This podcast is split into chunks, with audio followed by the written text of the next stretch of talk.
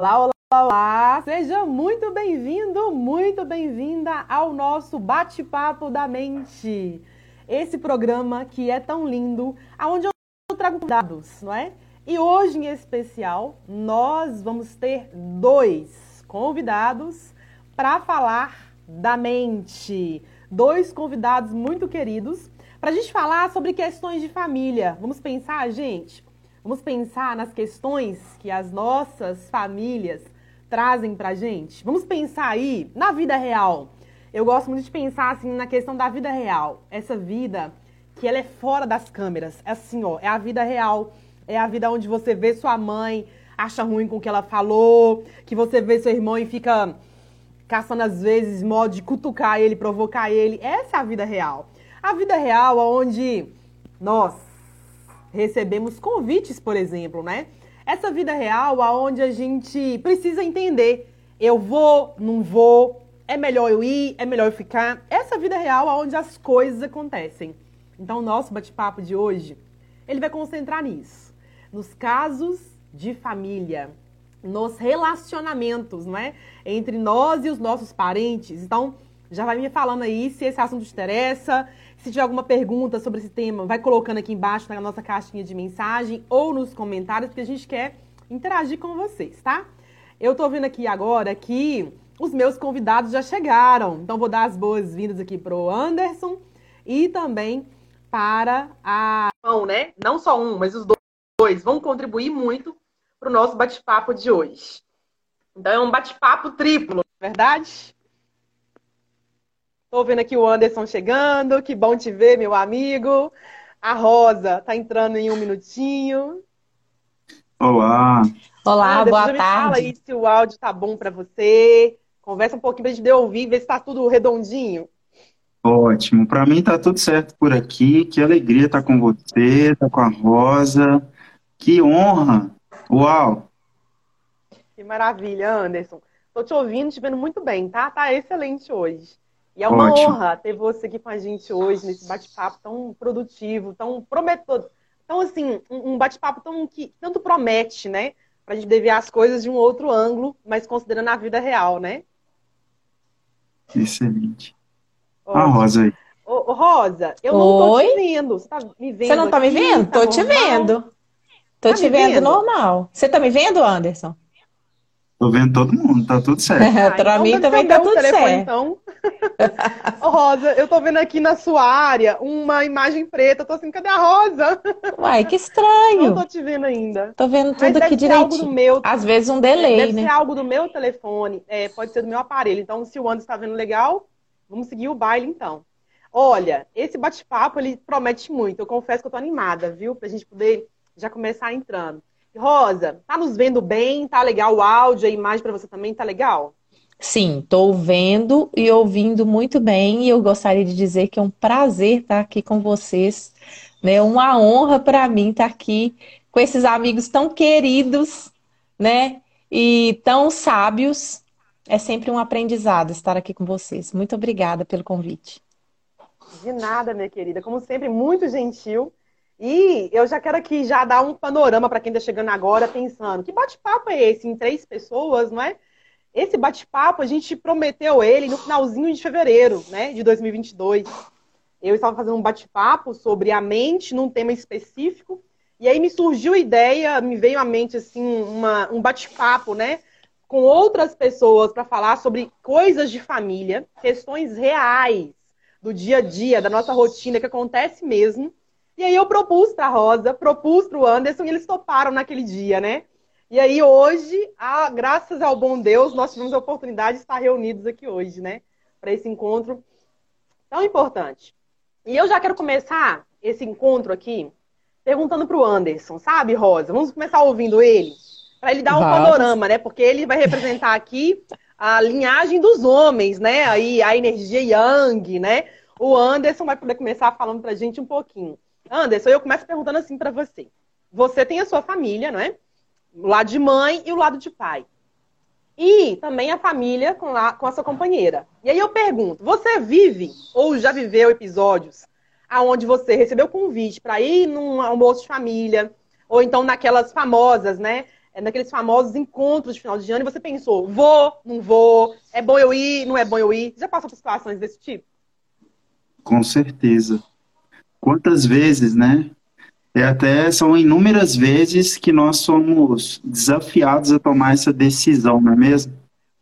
É, pelo menos na realidade que eu vivo hoje, nós precisamos, tanto eu quanto a Fernanda, nós precisamos ter essa sensibilidade para fazer essa escolha, de realmente entender se faz sentido para o nosso momento e tomar essa sabedoria, tomar essa decisão com sabedoria. Tomar essa decisão com sabedoria, pensando em todos os impactos, né? Entendendo que toda decisão tomada ou não tomada são decisões.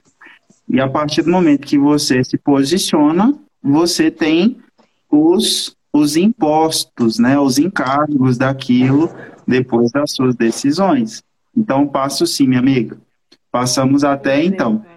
E assim, eu até acho que eu cheguei a comentar contigo, eu já passo por essas questões de tomar decisão sobre encontros assim de família há mais de 10 anos. É muito tempo, né? É, fala um Porque... pouquinho mais disso. O que te Porque faz assim, você pensar em chegar assim, 10 anos eu tenho feito essas análises, não é? Vou, não vou, é bom ir, não é bom ir, essas ponderações. Esse posicionamento ele não vem de forma intencional e consciente desde lá de trás. Então a própria jornada, né? É, Para quem não me conhece, eu sou formado em engenharia civil. Então desde quando eu comecei na minha jornada de ensino, de trabalho, eu já estava desconectado com outros com outros familiares. Não estava na mesma frequência. E aquilo me colocou numa, num movimento de ter que ficar fora de muitos eventos, não só pela faculdade, mas pela rotina profissional, escolhas, né, que estão ligadas ao profissional. E com isso eu tive que ficar fora de muitos eventos, muitos eventos sociais quando se trata de, de família, não só família, mas também sociais com amigos e etc mas foram de suma importância todas aquelas decisões, porque elas me ajudaram a chegar onde eu cheguei hoje. É uma soma, né? É uma soma de movimentos que vão ah, fazendo a gente ver as coisas com outros olhos, né? E também enxergando, até Anderson, pegando esse gancho que você está falando aí, até enxergando a gente melhor, né? Nós, né? Porque muitas vezes, quando a gente fala de família, tem muita culpa, né? Aquela coisa ali de que eu deveria ir, né? o certo é eu estar lá, então rola muito esse, esse modo mental com a gente mesmo, né? De trabalhar ali elementos que reforçam crenças antigas que trazem a culpa. E quando a gente pensa assim, acaba fechando o cerco, né? Acaba limitando. E aí está usando o quê? Da sabedoria há tanto tempo para fazer avaliações e também se autoconhecer e também conhecer todo o grupo, né? Cada vez melhor. Que interessante, hein? Exatamente. Então quis estender aqui para não tomar o tempo, né? Mas não, mas pode é falar, um o que você considerar que, que vale a pena que é explorar, é pode falar, porque assim, outras pessoas podem se ver na sua, na sua situação, né? Na sua questão. Sim. Porque tem pessoas de todos os tipos, né? E cada pessoa tem a sua própria realidade, mas tem a relação com, as outras, com os outros parentes, parentes, né? E às vezes, quando a gente vê alguém, eu penso assim, por exemplo, não foi meu caso, mas eu tenho parentes que vivem uma situação parecida com a sua. Entende? Então a gente começa a ver a família com outros olhos, né? Isso é muito interessante. Muito interessante seu pensamento. É importante a gente ter essa sensibilidade com o outro, mas a sensibilidade com você mesmo, né? Porque se você não cuida de si, se você não dedica a você mesmo, como você vai dedicar ao outro, como você vai cuidar, ajudar, enfim, contribuir para uma, para uma realidade melhor, até mesmo para os familiares. Eu costumo trazer isso, Rosa e, e Morgana, como, sabe aquele rádio antigo? Acho que tem muita gente aqui que talvez nem conheça, né? Aquele rádio que tinha um volante assim para ajustar a frequência do rádio. Então, para você ouvir uma determinada frequência de rádio, você tem que girar o volante, volta para cá, vai para lá, para acessar aquela frequência da rádio onde você teria acesso àquelas informações. E isso começou para mim, e é claro que eu não tinha consciência lá atrás, mas nessa mesma frequência, a partir do momento que você decide crescer, você muda a sua frequência. E quando você muda a sua frequência, você vai atrair pessoas que estão na mesma frequência que você. E aquelas pessoas que não vão te acompanhar, não quer dizer que elas não querem te acompanhar. Ou não quer dizer que você não quer que eles te acompanhem, né? Eu acho que vai muito nesse viés da culpa que você trouxe. Olha, quando eu decido crescer, muitas pessoas ficam para trás, mas não é culpa, é frequência, é decisão. Então só vão acompanhar aqueles que estão conectados naquela mesma frequência, naquele mesmo alvo, objetivo, conectados, né? Aspirando crescimento de fato. Faz sentido? Total sentido. E eu já quero jogar essa bola para Rosa, inclusive, viu, Rosa? Vou jogar no seu colo aí. Porque Rosa fala muito de família, né? Eu acompanho o conteúdo dela aqui, tão lindo. E a Rosa tá ficando cada vez mais especialista nessa questão dos relacionamentos. E aí é o seguinte: muitas pessoas, muitas famílias vivem uma mentalidade, vivem um padrão de crenças, não é? Aonde elas não enxergam desse modo que o Anderson está colocando aqui, né? E aí muitas delas ficam fomentando a culpa, ficam fomentando a vergonha, ficam fomentando essa cobrança, essa exigência, né? Sem entender um outro lado. E muitas vezes, por não entender que a gente está crescendo, que a gente precisa movimentar para crescer, para se estabelecer, fica jogando aqui, fica fazendo aqueles joguinhos, né? Aqueles famosos joguinhos emocionais, né? E às vezes até sai chantagem nisso, às vezes saem, às vezes, discussões em cima disso. Então isso é muito interessante. E aí eu jogo para Rosa. Rosa, o que você tem a dizer nesse sentido, né? Quando você, se você já viu, se você já viveu alguma experiência assim, conhece casos assim de pessoas que ficam fazendo esses jogos mesmo, né? Provocando esses sentimentos que não são legais, né? Que não entende a frequência, mas fica fazendo esse jogo que ele, ele, ele limita, né? Que ele acaba apequinando. Você pode falar um pouquinho pra gente nesse sentido? Olha, Morgana, é... como eu te falei, minha família é uma família muito pequenininha, né? Eu só tenho uma irmã que é 13 anos mais velha que eu, né? E meu marido tem três irmãs, que não uma só que mora aqui. Então, nosso relacionamento familiar, ele é muito pequeno. Mas isso não quer dizer também que a gente não tenha certas situações que são desagradáveis, né? E a família, tipo assim, é, os, os tios, né? Lado paterno e lado materno já são mais afastados. Então, são poucos eventos unidos.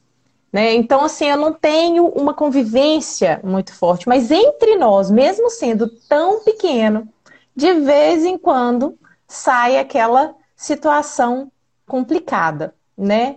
E até porque todos nós somos únicos, Cada um tem uma forma de pensar, cada um tem uma forma de agir. E é isso que o Anderson falou. Quando a gente começa a trabalhar, é, nos autoconhecer, nos desenvolver de forma humanamente falando, buscando sempre ser melhor, uma pessoa melhor, a gente acaba atraindo pessoas e afastando pessoas também. Né? E isso acontece, ainda que a família seja pequena. Mas como a minha família é muito pequenininha e eu sou uma boa, estável, né, que é do perfil comportamental, estável avesso a conflitos, então eu permaneço nos lugares enquanto está tudo bem. Se aí é aquela questão da temporalidade e espacialidade, né? Então eu estou na casa dos meus pais, está tudo bem, combinando tudo bem, a conversa tá boa, ninguém atingindo ninguém, ninguém entrando em conflito, tudo ótimo, estamos em amor. A partir do momento que a coisa esquenta, eu te amo mãe, te amo pai, te amo minha irmã, tchau, tá na minha hora. Simples assim. Interessantíssimo seu pensamento. Rosa, a gente poderia então dizer que essa seria uma sugestão? Você poderia dizer que essa seria uma, boa sugestão para quem está aqui assistindo a gente para quem está ouvindo e sem conflitos claros em casa. Ou conflitos claros com parentes. Poderia ser uma sugestão boa para essas pessoas? Que eu acredito tá vendo sim. que a coisa está começando a se desenhar. Como é que faz é, lidar com isso? É, eu acredito que sim. Porque eu, é, igual você já sabe, o Anderson sabe, eu trabalho com famílias. O meu maior valor é família. Né? Então, para mim, uma uma separação em família, um, um, um, conflito em família é muito doloroso. Então, eu entendo que a gente precisa resolver. Então, a partir do momento que a situação entrou numa situação ruim, a gente consegue conversar, mas não tem um entendimento, às vezes é hora de afastar para depois abordar aquela, aquela questão de novo. Porque também só jogar o pano por cima não resolve. Só sair, fugir, sair pela esquerda, né? Não resolve né, a situação. Mas muitas vezes não é nem uma questão de resolver. Porque muitas vezes aquela pessoa não está num bom momento mesmo. E ela só quer dar uma cutucadinha, né? E eu consigo eu trabalho isso comigo, eu consigo sair, porque eu entendo que é uma questão dela. Isso eu tenho muito no cartório. Não é família, mas no cartório, para quem não sabe, eu sou coach familiar, mas eu sou oficial de cartório de pessoas naturais também. Então, no cartório a gente lida com famílias né, o tempo todo famílias, que é cartório de registro civil de pessoas naturais. E aí, tem pessoas que vêm assim muito carregadas. E eu sempre falo com meus funcionários o seguinte: não é seu. Isso é dele. Deixa com ele. E depois isso se resolve. Sabe? Agora, quando é família, se é uma coisa de momento, tudo bem, dá para você dar esse tempinho. Mas se for uma coisa que precisa conversar, resolver a situação, esclarecer, verificar o momento adequado, né, para fazer esse, esse esclarecimento, essa sondagem aí. É isso. Rosa, falou com muita maestria. Eu assino embaixo, totalmente embaixo. Imagino que o Anderson também, né, Anderson? Com certeza. o Anderson é estável como eu, também avesso conflito. Essa é. gestão é importante, né? Essa gestão dos relacionamentos. A gestão é, não é algo fácil de se ter, mas é algo essencial se você quiser avançar. E não só essa questão de ser, o meu foco realmente são pessoas voltadas para o relacionamento, para o cuidado.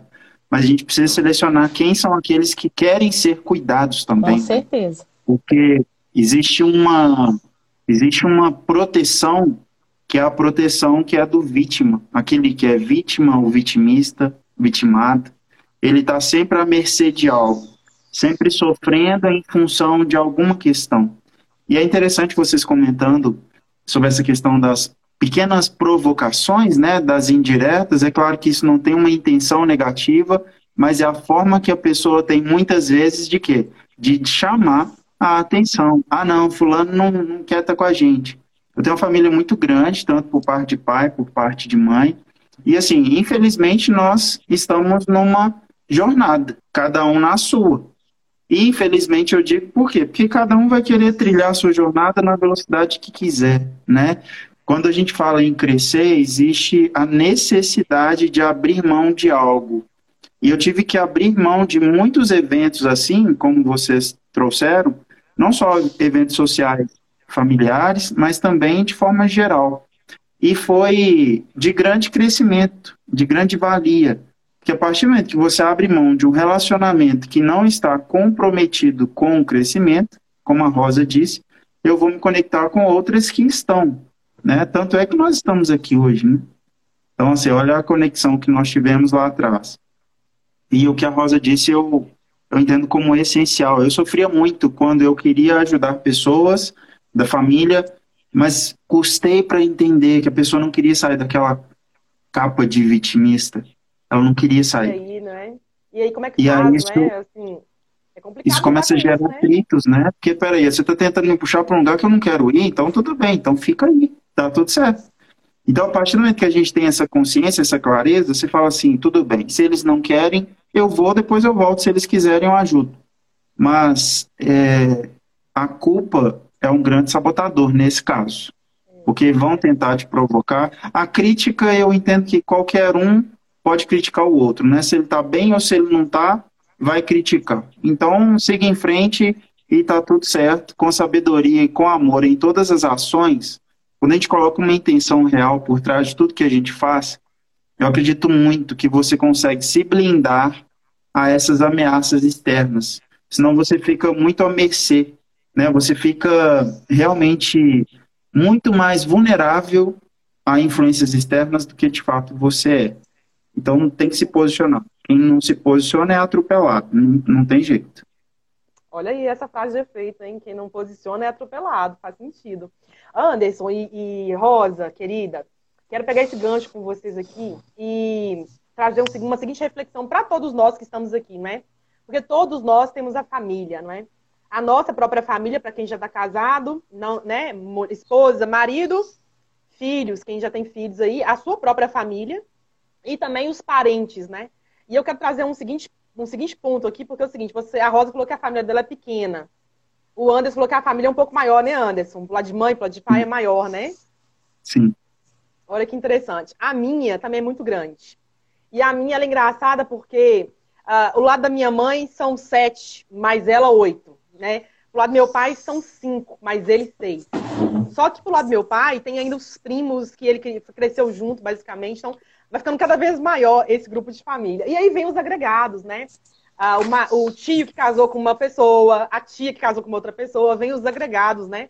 Que faz a família ficar ainda maior. E o que que acontece? Eu já vivi experiências e aonde eu, a gente recebe convite aqui em casa para poder ir numa festa de final de ano, num encontro de aniversário específico. E aí fica aquela questão, né? Vai, não vai? E muitos deles não moram onde a gente mora, a gente tem que fazer viagem para poder ir aonde eles estão. E a gente fica naquela ponderação, né? É aqui eu vou, é aqui não vou, então tem esse um pouquinho desse conflito. E eu me lembro que quando a gente conversou para fazer esse bate-papo, na live que eu fiz, onde surgiu essa ideia, uma das minhas alunas, a Andresa, colocou uma questão assim: ah, e quando todo mundo me convida, eu não vou. Ela comentou assim na época. E eu falei assim, Andresa, eu posso pegar esse gancho, essa ideia aqui, para a gente aprofundar esse raciocínio? Ela falou, pode, pode falar. Então, eu estou usando o nome dela aqui, inclusive. Mas aí a Andresa me falou que quando os convites chegam, ela fala, não vou. Ela não em nenhum convite, nem para um lado da família e nem para o outro. E aqui eu quero levantar uma seguinte questão para quem está ouvindo a gente, vocês também podem contribuir, é claro, nesse pensamento. Quando você tem uma família que ela é grande, e aí chega um convite, um convite de um aniversário ou de, uma, de um encontro específico, e aí você vai pensar, vou ou não vou? Né? Esse impasse é muito interessante porque ele vai trazer um pouco o nosso olhar, o nosso momento para nós mesmos. E a gente pensa, faz sentido eu ir? Eu quero convidar você que está aqui nos ouvindo a pensar sobre isso. No encontro tal, vai estar tais pessoas, tais famílias. Faz sentido eu ir? É uma pergunta para você trazer para você. E aí, quando você fala, faz, tem muito tempo que eu não vou, eu estou um pouco afastado, estou vivendo uma fase assim, ou assado, Aí você chega à conclusão e fala, eu vou. E aí, como se comportar lá? Quando surgir situações, ou as provocações, ou as indiretas, como fazer para lidar com isso lá? E aí eu quero contar para vocês uma experiência que eu tive nesse sentido. Depois eu queria a contribuição do Anderson da Rosa nesse sentido aí. Uh, o que, que vocês fariam se fosse com vocês? Eu vivi uma experiência nesse cenário. Nós recebemos um convite, fomos para um encontro em família, com a, a uma, um lado da família, e aí, nesse evento, nesse encontro, algumas pessoas que a gente não via já tinha algum tempo já, ah, uma pessoa chegou perto de mim e ela começou a me perguntar do trabalho. Só que ela me fez perguntas. Sabe quando você está percebendo que as perguntas não são assim de interesse, o um interesse positivo? Quando as perguntas são feitas num interesse negativo, às vezes de curiosidade, mas aquela curiosidade meio beirando a fofoca? Sabe quando você é, é perguntada, a pessoa te pergunta coisas que ela começa a querer saber quanto você ganha e vende quanto e, e quanto que é na sua conta bancária e quantos clientes e, são perguntas assim que vão levando para um lado que em tese não tem benefício para ninguém. Não faz sentido certas certas linhas de pergunta? Eu caí numa situação dessa. Eu fui numa num momento específico eu fui colocada num cenário onde eu comecei a receber várias perguntas uma atrás da outra e aí, quem é coach já sabe, né? Que quando você começa a tomar, é, vamos falar assim, fuzilada de perguntas, ali atrás tem informações pra gente, né? E aí eu fui recebendo aquele tanto de informação e eu não tive a oportunidade de responder nem a primeira. E aí eu parei assim, e eu lembro que eu assisti um filme alguns, alguns dias atrás, que eu gosto muito, né? É, que é do Doutor Estranho. Não sei se vocês já assistiram, mas eu assisti esse filme e tem um trecho, um pedacinho do filme, aonde o, o Steve Stranger, que é o ator principal né, do filme, o protagonista, mais o Mordo, ele faz uma provocação e o Mordo vira para ele e fala assim: Eu já estive no seu lugar. Eu também já fui indelicado desse modo. Mas se me permite dar um conselho, o Mordo fala pro Steve Stranger: se me permite dar um conselho, vamos parar por aqui? Porque essa conversa não é boa nem para mim nem para você. E eu lembro que eu assisti muitas vezes esse filme na época que eu estava fazendo, fazendo, um estudo específico. E aí eu guardei aquilo para mim. Eu falei, nossa, que resposta maravilhosa. Mal sabia eu que eu ia usar ela alguns dias depois.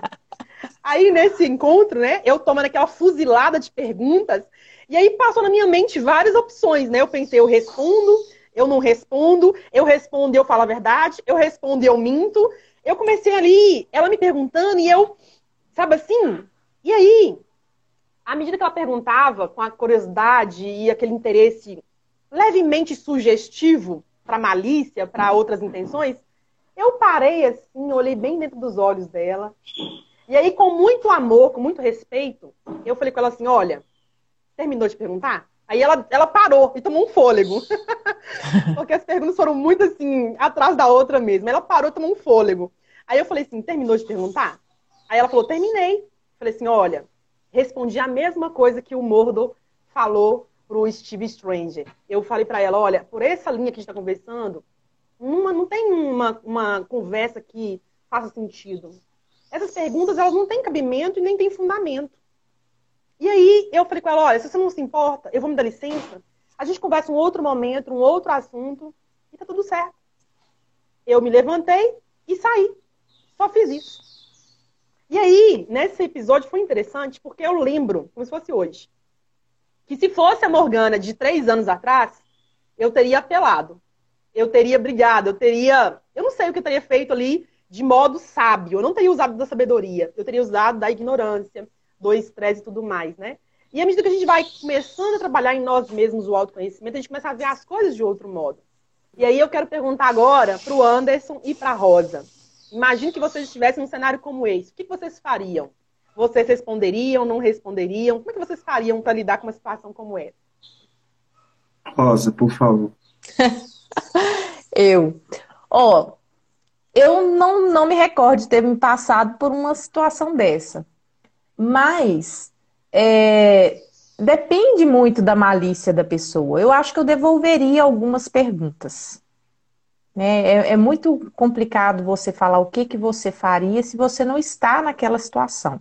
Mas eu devolveria algumas perguntas e tentaria entender melhor a situação. Se realmente, porque às vezes a gente até faz um, uma ideia de que a pessoa está fazendo por mal. Lógico que você deve ter, ter certeza disso, que você viveu a situação, né? Mas assim, eu acho que eu devolveria algumas perguntas e tentaria esclarecer melhor o interesse dela. De forma com que ela deixasse.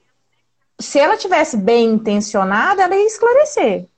Se ela tivesse mal intencionada, ela ia ficar numa saia justa. E aí sim, talvez eu daria essa. Já que você, no interesse seu, não é legítimo, eu acho que não tem fundamento a gente discutir sobre isso. Mas eu acho que eu investigaria mais sobre a razão do questionamento. Sim, faz muito sentido. A oportunidade favorecendo, você então investigaria mais. Sim. Aí uma boa sugestão, hein, Rosa? Sim. E aí eu pergunto para você, Anderson, uma situação como essa, num cenário, né, é claro, desenhado nesse, nesses esquemas assim, que você Sim. é literalmente fuzilado com algumas perguntas, o que, que você poderia sugerir para gente? Essa é uma pergunta que ela é bem delicada, né? Porque cada um tem uma reação. E essa, o que vai determinar o tipo de reação é o sentimento que está por trás ali no momento. Então, a autoliderança nesse, nesse ponto, ela é essencial. Falando de, de liderança, o que eu levo muito para os meus mentorados, para os meus alunos, é que a gente deve escolher verdadeiramente qual a batalha que a gente deve entrar. Então, tem algumas discussões que a gente entra que é apenas para, sei lá, se tem um real sentido naquilo, né? Então, o que eu disse lá atrás sobre o posicionamento, mas eu acho que nessa situação, eu não gosto muito de dar opiniões, né? Mas a opinião que eu tenho é de realmente identificar qual o sentimento. Porque se a pessoa é dominada pelas emoções, como você disse lá atrás, talvez a Morgana teria respondido de uma forma sem sabedoria. Se fosse o Anderson lá atrás, ele não teria se posicionado. Ele teria simplesmente aceitado. Mas a partir do momento, como a Rosa frisou muito isso, a partir do momento que você decide que você é líder da sua própria vida, você se blinda. E essa blindagem, ela vai te trazer a, a sabedoria o discernimento para saber, peraí, vale a pena entrar nessa batalha aqui? Ou não, não vale a pena entrar. E aí você sai com maestria. Porque eu acho que é a parte mais bela de todo o processo, porque quando você consegue entrar numa situação dessa desagradável, porque eu acho que não é comum ninguém ficar checando esse tipo de coisa dos outros, né? Não é natural isso. Quando você entra numa conversa desagradável, você sai com maestria e a pessoa ainda sente sem graça ainda por ter se posicionado daquela forma que ela se posicionou. Eu acho que você precisa vigiar e identificar qual sentimento está por trás. Se porventura você for dominado pelas emoções, principalmente as emoções primitivas, respira fundo, traz a consciência de volta para o jogo e aí sim você vai ter mais mais sabedoria, talvez mais força, mais confiança para poder se posicionar com, com excelência. Faz muito sentido suas contribuições, Anderson. E é interessante ouvir você falar, né? Se fosse eu lá atrás, eu teria é, né, feito um modo meio passivo, né? Aceitado o que era ali, né? E diferente de mim, eu, eu, eu sei o que eu faria no passado, a Morgana antiga, né? A minha versão sem inteligência emocional, a minha versão bruta, né? Da palavra, eu não vou dizer que é outra coisa, porque é bruta mesmo, né? Quando a gente não tem sabedoria, e a gente é muito moldado pela ignorância, pelos nossos instintos, a gente é bruto, né? A gente não tem lapidação, não tem ali um olhar mais apurado, mais, mais preciso, né? Um olhar até mais amoroso. E aí é uma situação que a gente tem que realmente pensar. Eu quero fazer um convite para quem está ouvindo a gente, Rosa e Anderson, para pensar em situações desse jeito. Eu penso que quando a gente começa a antever episódios, a gente começa a ter mais preparo para lidar e pensar o que eu faria numa situação como essa, não é? É? Porque aí você não vai sendo pego ali no contrapé. Vocês já ouviram essa linguagem, né? Aqui em Minas Gerais, todos nós somos mineiros, né? Ô, Anderson, você é, você é de Contagem, da região de Contagem? Não, não, sou de BH mesmo. BH e, mesmo. Aproveitando, aproveitando que você me passou a fala, acho que é importante dizer, porque eu não sei até que ponto que quem está nos ouvindo agora tem essa consciência, né? Porque quando você é, passa por algum tipo de ameaça, você tem duas tendências, ou você parte para a defesa ou para o ataque. E existe um, um, cuidado aqui que eu já passei por experiência desse tipo, que exigiu que eu estivesse no domínio do jogo, né? Domínio de, da minha da minha autogestão. Porque como eu era uma pessoa muito passiva, aquele que não falava, não reclamava, que não se posicionava, aceitava um monte de coisa sem ter que aceitar, simplesmente pelo medo do confronto, medo do, de, de, de, de criar alguma situação ruim, com, desagradável com alguém, acaba que nós tendemos a sair de um estado, é uma tendência, né? Então você sai de, uma, de um estado de estabilidade, de passividade, e tende a ser uma pessoa que vai mais atacar. Então, como é defesa ou ataque, aí você sai de um extremo ao outro. Então, quando você, por exemplo, eu tenho um senso de justiça muito, muito alto, justiça. Então, quando eu passo por alguma experiência que eu percebo que não há justiça, existe uma tendência de eu ser dominado pelas emoções. Mas como eu estou no domínio, né, quando eu decido ser líder de mim, então eu consigo identificar e gerenciar isso. Então é, se você saiu da, da realidade, percebe, não consegue mais perceber as coisas como de fato são, é hora de respirar fundo, voltar à consciência, sai de cena, sai de cena. Parei só um minutinho, vou ali dentro e já volto. Para baixar a poeira e assim você vai ter mais tranquilidade e a certeza de sair bem né, da conversa, porque isso não é só no ambiente familiar, isso vai acontecer no ambiente corporativo. Né? Eu ajudo muitos profissionais aqui que têm empresa familiar. E a gente sabe que onde tem família é onde tem os maiores desafios de relacionamento. Por quê? Porque é uma disputa pelo poder, pela aprovação, pelo destaque, não sei qual é. Cada um tem a sua, né? Então é importante porque você consegue levar isso para todas as esferas, seja com seu filho, com a sua esposa, seja com seu sócio, com seu colaborador. É muito forte tudo isso. Obrigado pela pergunta. É maravilhoso o seu pensamento aí e traz consciência mesmo, porque embora o nosso bate-papo é concentrado em família, mas os princípios aqui valem para relacionamentos, né, gente? Porque antes de uma família, nós estamos falando de quê? Pessoas. Pessoas. E quando falamos de pessoas, estamos falando aqui, ó, de conexões, né? É, é de relacionamento, né?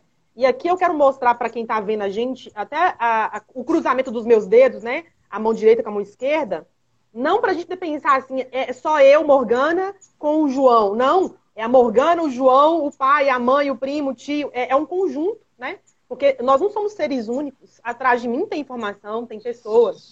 Do meu lado, né? Os pares também estão do meu lado também. Então não é uma pessoa só. São relacionamentos no plural. E isso não se prende simplesmente a uma pessoa ou outra, ou só questões de família. É, é de um modo geral, é mais ampliado.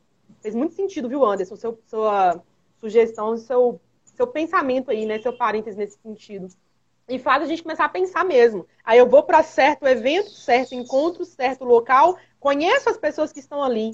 Começa a antever, começa a fazer aí um treinamento mental do que pode surgir ali e como você reagiria, como você, na realidade, não reagiria, mas como você se posicionaria diante daquilo. Até você ter ali, como eu gosto de falar, uh, pegando aí um gancho daquele livro do Tim Ferriss, ele tem um livro que eu gosto muito chamado Ferramentas de Titãs. Nesse livro, o Tim Ferriss, ele é, explica em N modelos, N exemplos, manobras, ferramentas que as pessoas podem ter para ter resultados extraordinários. Então, eu gosto de pensar uh, os ambientes, os locais, as conexões antes eu penso, se surgir esse tipo de coisa, eu me posiciono assim. Se surgir esse tipo de situação, eu posso fazer isso, isso ou aquilo. Aí depende do que eu vou receber, né?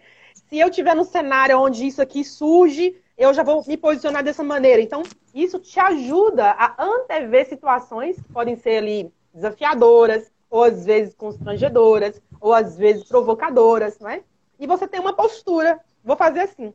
E eu não sei se o Anderson mais a Rosa já viveram isso, Uh, quando a gente já antecede, se posiciona com sabedoria, e até uma palavra que o Anderson usou várias vezes aqui, e eu gostei muito, Anderson, porque eu gosto muito dessa, dessa linha de colocar o conhecimento, mas usar da sabedoria, não é? Porque conhecimento não é o mesmo que sabedoria, tem muita diferença entre uma coisa e outra.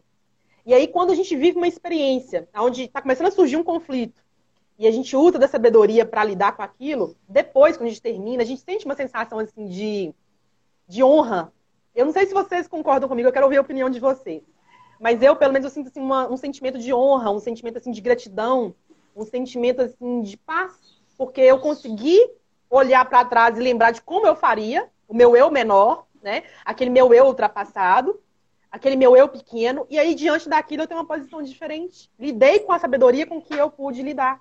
E aí todo mundo saiu, vamos falar assim, bem do contexto, né? Vocês vivem isso? Vocês já viveram situações de sentir sentimentos nesse sentido assim?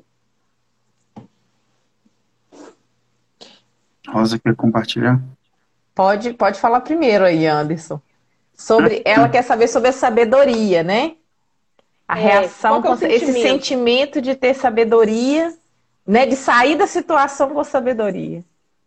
Isso, isso. Qual é o sentimento que vocês têm aí quando conseguem ver que vocês conseguiram sair bem, vamos falar assim, saiu por cima, mas sem menosprezar nem nada. Saiu mesmo com sabedoria, né? Posicionou de modo equilibrado com sabedoria. Qual que é o sentimento? Vocês já viveram situações assim, não já? Já, já passei várias situações, até, até profissionalmente falando. Existe uma tendência, né, de você ser atacado pelo sentimento de culpa. Nossa, será que eu fiz a coisa certa? Principalmente se a pessoa tiver um viés de cuidado com o outro. Para quem é mais focado em resultado, ele tende a nem se preocupar muito, né? Porque, ó, missão cumprida, resultado feito e não importa o que aconteceu. Mas para aqueles que têm essa sensibilidade com pessoas, que eu acredito que todos nós aqui tenhamos, até mesmo a Morgana, que já desenvolveu isso, né, com maestria, porque não é natural do seu perfil, né, Morgana? Então, é. É, a partir do momento que a gente tem essa sensibilidade, aí é se blindar com relação à culpa e a missão cumprida de saber, poxa, valeu a pena. Valeu a pena todo o preparo, porque um evento, ele não é a questão. O evento, ele só demonstra o seu nível de preparo. Então, quando você mantém os hábitos saudáveis, seja de trabalhar a mente, trabalhar o corpo, de trabalhar a sua espiritualidade, de se conectar com os seus valores, né, e ter certeza de fato do que, que é importante para você, porque isso é uma fala. É triste isso. Eu já tive alunos que não sabiam dizer o que, que era importante para ele, o empresário que não sabe o que é importante num casamento. Então, assim, se eu não sei o que é importante, como eu vou me blindar? Como eu vou me proteger? Como eu vou é, cuidar desses? Eu não sei o que é importante. E a partir do momento que você tem todos esses cuidados, né? Acho que eu quero destacar o seguinte: preparação. O evento ele só vai te mostrar o quanto você está preparado. Porque se você não estiver preparado, não importa onde você esteja, você pode até fazer algo que era a melhor escolha que você tinha naquele momento, mas será que por uma causa maior, será que de fato isso foi importante? Boa pergunta. Muito boa pergunta. E aí eu passo para você, Rosa. Compartilha pois, com a gente. É, pois é. De primeiro eu vou fazer uma correção aqui. Eu falei que minha família é pequena, mas eu não englobei os meus tios lá de pai e de mãe, porque eu sou casada há 26 anos, quase 26 anos. Então a nossa família ela já ficou muito nós, né? Eu, meu marido, meus filhos, minha irmã, minha mãe, meu pai, e aí já vai os tios, os primos e tal, já perdeu muito esse relacionamento. Então, quando eu falei que a família é pequena, é porque somos mais em razão dessa situação mesmo, são 26 anos de casado. Então você acaba saindo um pouquinho do núcleo do pai e mãe, do meu pai, da minha mãe. E a família, a família do meu pai, são 20 irmãos né, 11 é, vivos, né, mas assim, eram 20 irmãos, então família imensa, então aí ela, ela se perde também pelo tamanho, né, então quando eu falei de família, falei entre nós, por isso que é mais raro ter algumas situações mais desafiadoras, que somos muito, muito próximos, né, agora quanto à sabedoria, quando você, aquela sensação de, poxa, fiz o que precisava ser feito, sair por cima, sim, deu certinho, sem magoar ninguém, sem ferir ninguém e sem ser ferido também, não tem sensação melhor do que essa. Né? Porque é muito importante você conseguir relacionar com o outro, conseguir se posicionar, mas sem ferir. Né? Dependendo, sem ferir, porque muitas vezes a gente é, se posiciona no intuito de ferir, e aí há o desequilíbrio. Agora, às vezes eu me posiciono e a pessoa se sente ferida em razão da situação dela é outra coisa. Né? Mas assim, eu, eu falo mais da situação de não ter agido com sabedoria, porque dói demais. Então, quando a gente consegue sair bem de uma situação, é muito mais gratificante. Eu fico dias pensando se por um acaso eu fiquei falei, ai meu Deus, isso aqui eu não devia ter feito dessa forma. Quando eu agi por impulso, agi pela emoção, que a emoção é aquilo que te rouba, que você não, não tem tempo de pensar. Que a partir do momento que você pensa sobre a emoção, você já, já não é emoção, é sentimento. Né? Então é aquele respirar. Nas, nas vezes que eu não respirei, o dano foi muito grande. Então eu, eu fico muito feliz quando eu consigo sair bem de uma situação conflituosa. Uma sensação de muito alívio. E é engraçado que a gente sente paz, né? Quando a gente começa a entender a coisa desse modo, ver a coisa com outros olhos, a gente sente paz, né? Porque não precisou ferir, porque não precisou fazer de um certo jeito, ter um comportamento específico, né? Então você o quê? Posicionou com amor e sabedoria. Agora, para quem está ouvindo a gente aqui, pode estar tá pensando, nossa, é muito fácil para os três falarem isso. É nada. É, mas a vida real não pode não ser assim. A vida que é. está ouvindo a gente pode ser assim, Morgana. É lindo ouvir aí, mas a minha vida real não é assim. A minha vida real é um cutucando o outro. É um provocando o outro. Aí, Morgana. Tem uma pergunta aí que tem muito a ver com isso. Tem. É isso que eu vou pegar aqui o gancho aqui agora. Vânia, essa pergunta foi ótima, porque ela caiu assim no momento interessantíssimo do nosso bate-papo. E ela está perguntando o seguinte, para quem não viu aqui, estou colocando aqui a pergunta dela. A Vânia pergunta: Quando você é sempre boazinha e não consegue ter esse posicionamento, e aí a Vânia pergunta: o que, que faz diante disso? Quando você é a boazinha da história, né? E tem pessoas que são assim mesmo, são tranquilas, é, são pessoas aí que têm, né?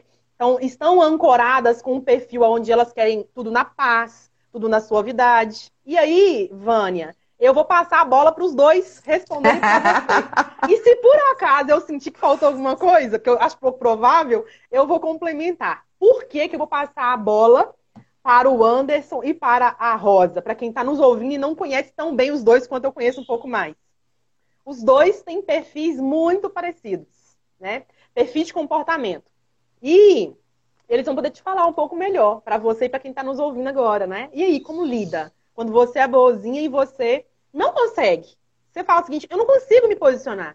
E aí eu pergunto, eu vou começar aí com a Rosa. Pode ser, Rosa? Você Pode. dando aí uma resposta para trazer mais luz, mais clareza para a Vânia e para quem mais está nos ouvindo aqui? Pode. Ô, Vânia, a situação é o seguinte: o não se posicionar, o ser boazinha o tempo todo, é um grande sabotador que nós temos. É, é um medo de rejeitar, de ser rejeitado, um medo de não ser querido. E aí, às vezes, a gente busca sempre agradar. Mas quando você busca sempre agradar, você sempre boazinha, traz um desconforto.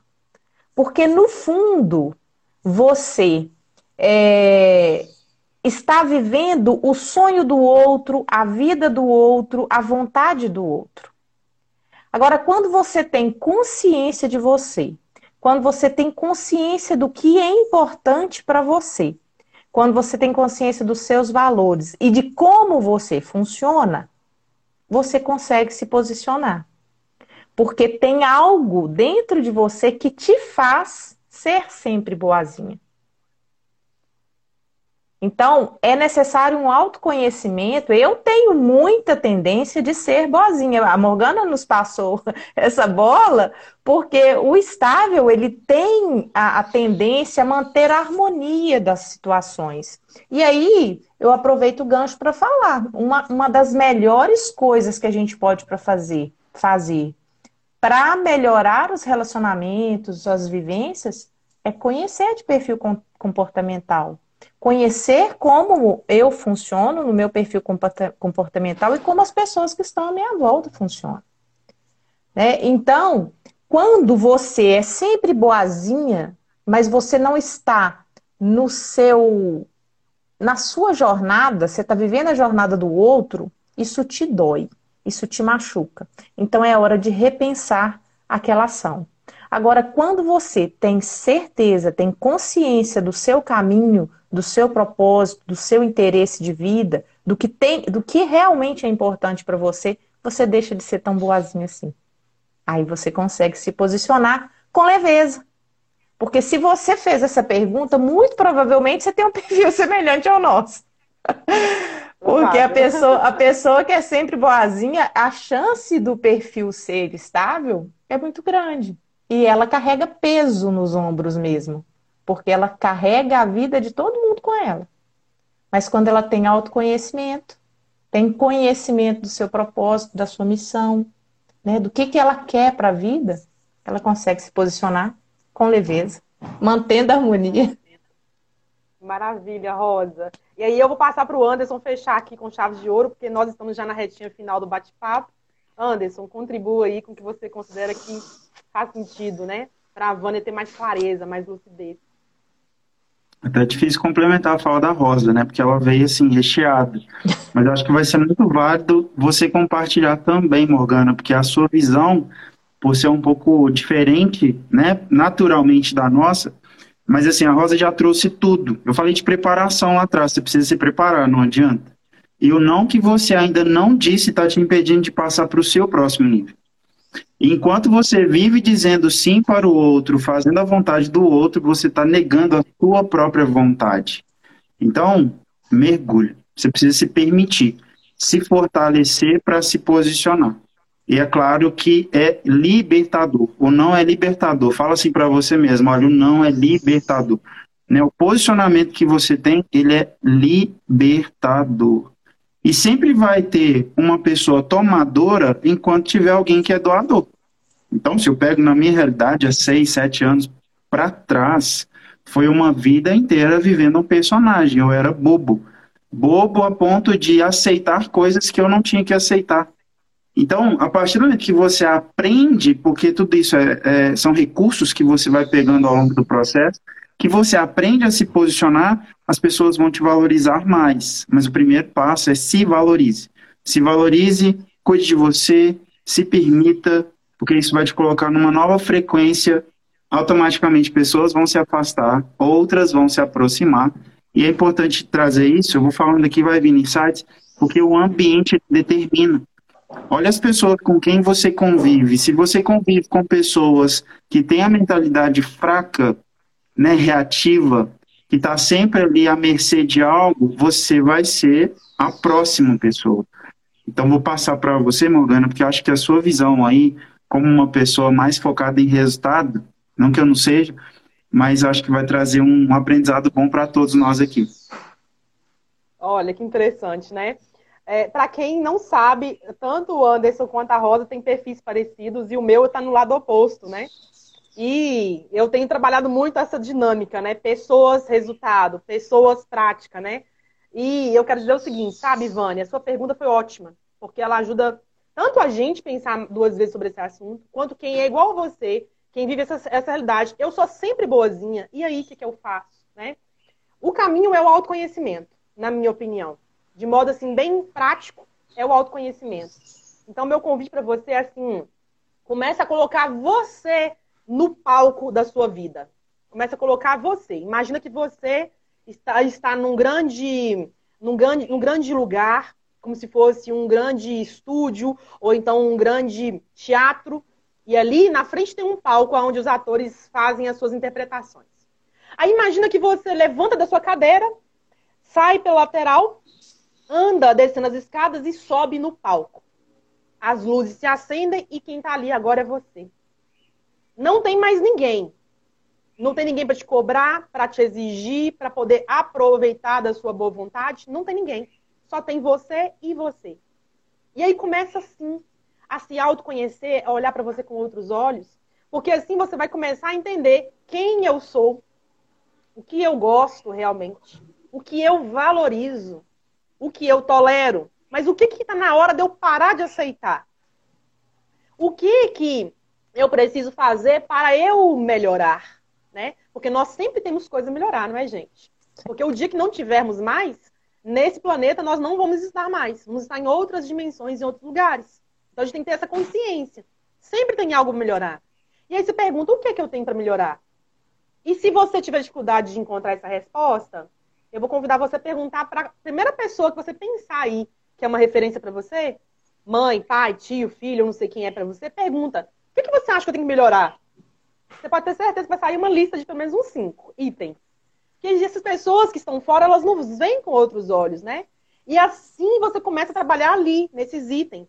Assim você começa a posicionar na vida real. Nessa vida aqui, ó, fora das câmeras, né? Na vida que você interage com outra pessoa que não se posiciona. Na vida onde você aceita coisas, como o Anderson bem colocou, que não deveria aceitar mais. Então, isso é o modo prático. Mas voltando ao ponto inicial, onde está o caminho? No autoconhecimento. Ninguém pode fazer por você. Ninguém pode decidir por você. Ninguém pode posicionar por você. Ninguém pode escolher por você. Que a vida é sua, né? E eu gosto muito de trazer um pensamento que eu trago nos meus, nos meus e-mails, para quem me acompanha na lista de e-mails aí. Eu gosto sempre que eu posso, eu trago a seguinte frase: Nós estamos vivos. Se estamos vivos, nós podemos mudar. Então mude. A vida é sua. Você está vivo. Vivo aqui, ó, de carne e osso, como eu estou aqui, como o Anderson e como a Rosa está também. Então, se estamos vivos, podemos mudar na prática. Agora, talvez a Vânia pensou assim: nossa, gostei, fez sentido, mas eu não consigo. Sozinha eu não consigo. Aí, Vânia, se você consegue concluir isso, eu, sozinha eu não consigo, minha sugestão é: peça ajuda. Olha só, estou eu aqui como mentora, me colocando à disposição. O Anderson é mentor, está se colocando à disposição, né, Anderson? A Rosa também é, é coach de relacionamento de famílias, também está aqui à, à, disposição. Nós estamos aqui prontos e abertos para somar com você. Então, se não consegue sozinha, é de ajuda, né? Porque isso tudo vai te ajudar a dar um passo a mais, tá? Seria esse meu pensamento. Eu quero, então, agora agradecer a todos vocês, não é, gente? Porque nós estamos aqui na nossa hora do nosso bate-papo já. quase uma hora de encontro, de conversa. Dá pano para manga esse assunto, né? Mas eu quero muito agradecer a todos vocês, dizer que em breve esse essa live, né, que aconteceu aqui ao vivo, vai estar disponível no nosso podcast do Spotify. Você vai poder ouvir esse bate-papo depois. Em breve vir artigo também, porque caso de família dá pano para manga. E eu quero estender um pouquinho mais esse assunto. Então, agradeço muito aqui a Rosa e o Anderson. E quero deixar vocês dois dando aí as palavras finais de contribuições, o que vocês considerarem que faz sentido. Com você, Anderson. Show. Obrigado, minha amiga. Obrigado, Rosa. Que alegria estar aqui contigo mais uma vez, né? Morgana, já tinha um tempo que a gente não conversava aqui pelas lives. E a cada um de vocês que participaram, estou vendo aqui a resposta da Vânia, né, que agradecendo. É isso. E o autoconhecimento, Morgana, eu acho que muita gente confunde ainda o autoconhecimento, sabe? Ah, eu já me conheço, não preciso disso. Só tem data de início. Acabou. Não tem outra escolha. Só tem data de início. Cada dia, quando você entra nesse movimento, cada dia você é uma pessoa diferente. Cada dia você está evoluindo. A excelência passa a ser um alvo, né? E não o perfeccionismo, que o perfeccionista ele tem uma prateleira de troféus de tudo que ele não fez, né? Então, é, só tem data de início e é mara maravilhoso. Então, se permita. Gratidão de verdade. Contem comigo. Beijo no coração de vocês. Obrigada, meu amigo. Se quiser sair, Anderson, eu sei, eu sei que tem compromisso agora, pode ir, viu? Muito obrigada pela contribuição. Somou demais, tá? Muito obrigada. Gratidão. Eu quero agradecer também, Morgana, agradecer a oportunidade, agradecer por estar aqui com você e com o Anderson e com todas as pessoas que entraram aqui para ouvir a gente um pouquinho. É, eu quero aproveitar e fazer um convite. Toda quarta-feira eu faço live às 19 horas. Estamos falando exatamente sobre a trilha do autoconhecimento e isso pode ajudar muito. Né? Todo dia eu estudo um pouquinho mais para poder trazer algo novo. E nós somos mesmo igual cebola. É uma casquinha de cada vez. Nós vamos estudando, aprendendo, aprendendo, mas sempre há algo a melhorar. Né? Então, e é um caminho maravilhoso. A beleza está nessa jornada aí. Gratidão a todos vocês e tenham um dia abençoado. Gratidão, Morgana. Gratidão, Anderson. E a todos. Um beijo. Outro, minha querida. Anderson, suas lives, é que dia você quer deixar aqui um comentário de quando é? Posso. Eu faço live todos os dias às 19 horas. O foco é liderança. Então, tudo que está ligado à performance em liderança, você vai ter alguma coisa lá que vai te ajudar. E os conteúdos são riquíssimos também, assim como da Rosa. Infelizmente, não consegui participar da Rosa ainda, mas em breve vai dar certo. É, tudo tem seu vai tempo. Sim. Verdade. Tudo é na hora certa, né, Rosa? É, Olha, eu agradeço vocês dois, muito obrigada. A todo mundo que entrou com a gente aqui também, muito obrigada. Eu sei que esse assunto ele vai correr, né? Outros meios, outras redes, pessoas vão chegar através desse assunto aqui. Então, aqui na descrição, vou deixar o acesso da rede da Rosa, o acesso da rede do Anderson, tá? Pode procurar por esse assunto, porque esse assunto é muito importante. Quando a gente fala de família, estamos falando de nós, né? Quando a gente fala de um atrito com uma pessoa, estamos falando de nós. Quando a gente fala de aceitar ou não convites de familiares, estamos falando de nós, das nossas crenças, da nossa visão de mundo, né? Do nosso posicionamento, da nossa atual realidade. E eu quero terminar convidando vocês que estão aqui agora pensando, sozinho eu não vou. Talvez tenha ficado esse pensamento, eu não consigo fazer isso ainda. Eu quero te convidar a fazer duas coisas por você. A primeira é invista em cursos. Tem muitos cursos com qualidade para você poder aproveitar e treinar a sua mente, ver um outro mundo de oportunidades, de posicionamentos, né? Ideias de soluções, é, novos modos de se ver também. Então, invista em cursos. E a minha segunda sugestão é invista em acompanhamento com alguém que pode te ajudar, não é? Uh, aqui eu trabalho com mentalidade e subconsciente, crenças, não é? Então, eu sou uma mentora de mentalidade subconsciente. Quem precisar de ajuda, manda mensagem, eu estou aqui à disposição. O Anderson é especialista em liderança. Então, quem está sentindo aí que precisa liderar mais, assumir mais o controle da sua vida, conversa com o Anderson. E quem está falando o seguinte, Morgana, eu preciso relacionar mais. Olha a Rosa. Cada um de nós, na sua devida especialidade e concentração, pode somar com você, né? E nós estamos abertos. Simplesmente isso. Tá bom? Então, recados dados. Agradeço muito a atenção de todos vocês. Anderson, quer falar? Eu quero nosso print, eu quero a nossa foto. Ah, é, claro! Então, pode tirar, então, porque o meu telefone não está tirando print, gente. Tira Mas de vocês vai tirar, eu tenho certeza. Quem está nos ouvindo aí, tira o seu print, marca a gente que nós vamos repostar já já. Com certeza. Vamos lá? Um, dois, um, dois e. Foi, ficou show demais. Respeito no coração.